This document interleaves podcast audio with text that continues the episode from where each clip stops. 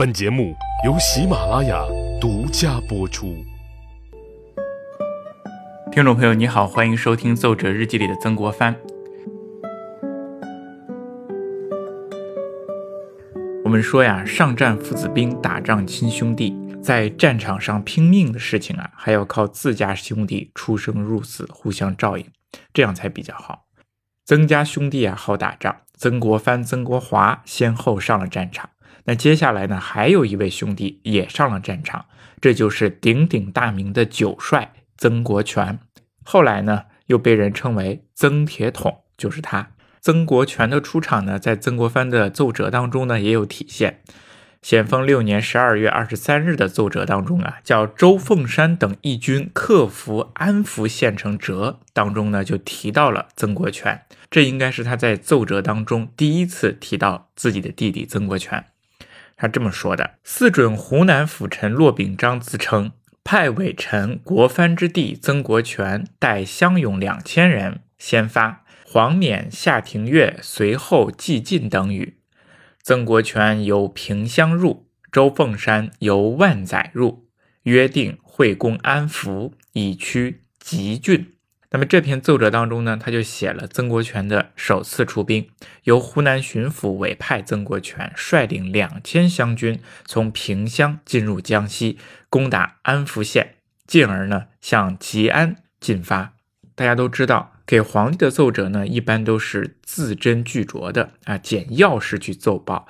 所以曾国荃他是他怎么想参军，有什么样的动机和想法，以及具体的做法呢，都不会在这篇奏折当中呢具体的体现出来。不过呢，我们可以以这篇奏折为线索去查阅其他的资料，来具体看一看曾国荃参军的具体情况。这样我们就得看曾国荃他自己的传记和他的全集了。曾国荃呢，他是一八二四年生人，是曾国藩的第三个弟弟，比曾国藩呢小十三岁，族内啊排行第九，因此人称九帅。吃得苦，耐得烦，霸得蛮，是湖南人自己总结出来的三个大的特性。那曾国荃呢，他至少占了一个霸得蛮。史书上记载说他是少妇奇气。那这个奇气怎么解释呢？是什么意思呢？奇气就是奇怪的气质吗？其实这个少妇奇气啊，并不是特指曾国荃的。你去翻阅史书之后啊，就会发现很多名人都被称为少年妇奇气啊。还有这么一首诗，叫做“少年妇奇气，仗剑行九州”。这个奇气啊，我觉得就是特殊的气质。那具体什么样的气质呢，也不好说，所以就笼统的称之为奇气。曾国荃他就是这样，他从小呢就比较倔强，自尊心非常强。当年呢是跟着哥哥曾国藩一起在北京学习的，发奋科举考试。可是有一次啊，跟哥哥嫂嫂相处啊有一点矛盾，他就私自回了老家，不再和哥哥在一起了。他的科举才华呢，其实也就非常一般啊。到了咸丰二年的时候，哎，也就是曾国藩开始办团练的那一年，他才考上公生。那么这些年来呀，他主要是在家里埋头读书啊，想通过。科举考取功名，像哥哥那样做大官儿。那么这一年，咸丰六年的时候，他本来是要参加科举考试的啊。这年春天的时候呢，他就便离开了家里，到长沙去准备相应的事宜，然后继续到北京参加科举考试。可是这个时候呀，他的心呢似乎并不全在科考之上。他看着太平军战士的紧张，看着哥哥曾国藩被围在江西，一方面呢担心哥哥的安危，另外一方面呢很世间无优秀将领，自己摩拳擦掌在那儿就想干一番大事呢。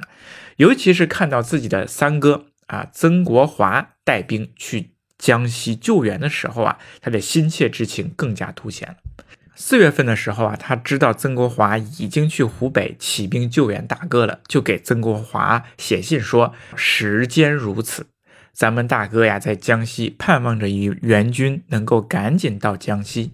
他所依赖呢有两支部队，一个是罗泽南，一个是李元度。可是现在罗泽南已经阵亡了，又少了一支劲旅。”啊，他在信上说：“中原群盗气焰方张，欲求以十分肯认事而能认事之人，殊不可得。老兄此次阅历更多，物色不少，未知可屈指孰几人否也？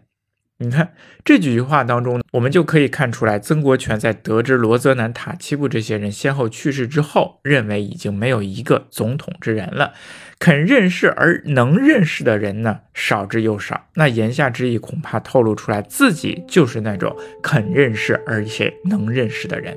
那接下来啊，他又告诉曾国华，说自己定计不北行，意在此间随俗抚养，舒畅几月，仍归家侍亲，西图至乐。这一段话当中可以看出，曾国荃呢，他已经不想到北上参加科举考试了，而是在湖南长沙一带休息几下，舒畅几个月，然后回到家里去侍奉自己的老父亲。那是不是他真的是不想求上进了，不要功名了，不去北京考试了呢？其实不是，他是想在湖南长沙这一带呢，哎，看看有什么样的机会没有，能不能像其他的人，或者是像自己的哥哥曾国华那样，也去领兵打仗，走军功这条道路啊？他觉得军功这条道路可能比科举功名那条道路啊更近一些。那接下来，曾国荃给曾国华的几封信呢，更加透露出曾国荃的功军功心切，也可以看出啊，他有一定的军事才能。因为尚未打过仗的他，竟然在信中开始写啊，写到教自己的哥哥如何行军和打仗了啊。他提出来了几点啊，要曾国华注意，怎么说的呢？第一个是要注意军饷。后勤补给永远是打仗的基础，湘军所有的补给都是全仗湖南省，因此曾国荃劝曾国华，作为一个统领，你一定要注意全部军队的口粮，这是打胜仗的关键。第二，告诉曾国华要处理好将帅之间的关系。曾国华这个时候啊，他统帅刘腾宏、吴坤修等几部分的部队，那这些人呢都是桀骜不驯的，虽然非常有本事，但是脾气也非常大。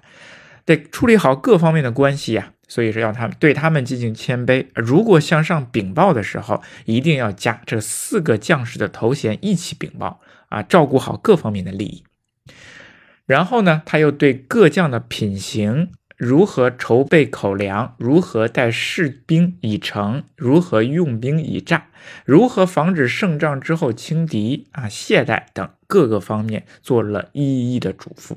我们可以看出，曾国荃在没有出兵打仗之前，他就开始思考军事问题了，而且他思考的东西都不是纸上谈兵，而是切切实实的在行军打仗当中要处理的一件事情。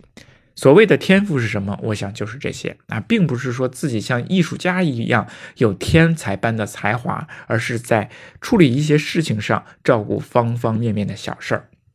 那其实啊，作为统帅，他是十分辛苦的。他并不像我们在《三国演义》或者是电视剧当中看到的，在玩阴谋、拼小聪明，而是全方位的处理好各种事情，是一种综合能力的体现。啊，还没有做将军的曾国荃已经能够把各个事情考虑的如此全面了。那么也可以看出，他现在确实在跃跃跃势，把自己完全的当做一个军队的统帅啊，要求考虑到哪些方面，他已经在考虑了啊。之所以他还没有作为将军，是因为没有机会。可是啊，很快机会就来了。机会呢，永远也是留给这些有准备的人。有一个叫黄冕的人，他当上了江西吉安知府。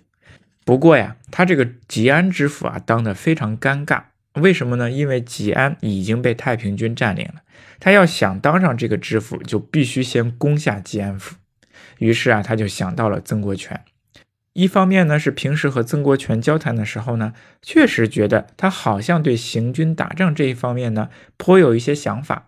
另外一方面呢，是因为曾国荃是曾国藩的弟弟，具有一定的号召力，于是黄冕就邀请曾国荃让他出山，哎，带领着一部分军队和自己去攻打吉安。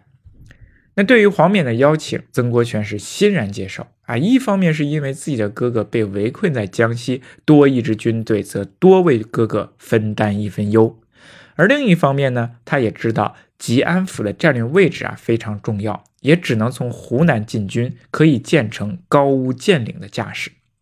所以啊，他说公义私情两方面，曾国荃都不能推却，所以他就是慨然许之。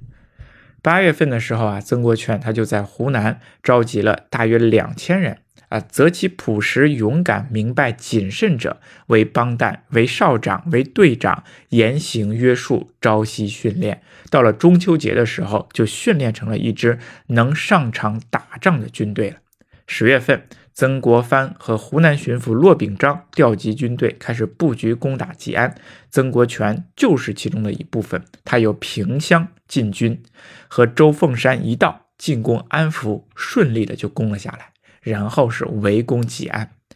吉安的地理位置是非常重要的，是江西的高于之地。如果能够拿下来吉安，则成上游建领之势。因为曾国荃围攻吉安，因此他的这部分部队呢也被称为吉安营。我们看曾家的兄弟三人已经都上了战场上，曾国藩在江西的局势啊确实稍有缓解。不过这个时候呢，曾家又出现了一件事情，一下子让他们兄弟三人不得不暂时离开战场。那么出现了什么事情呢？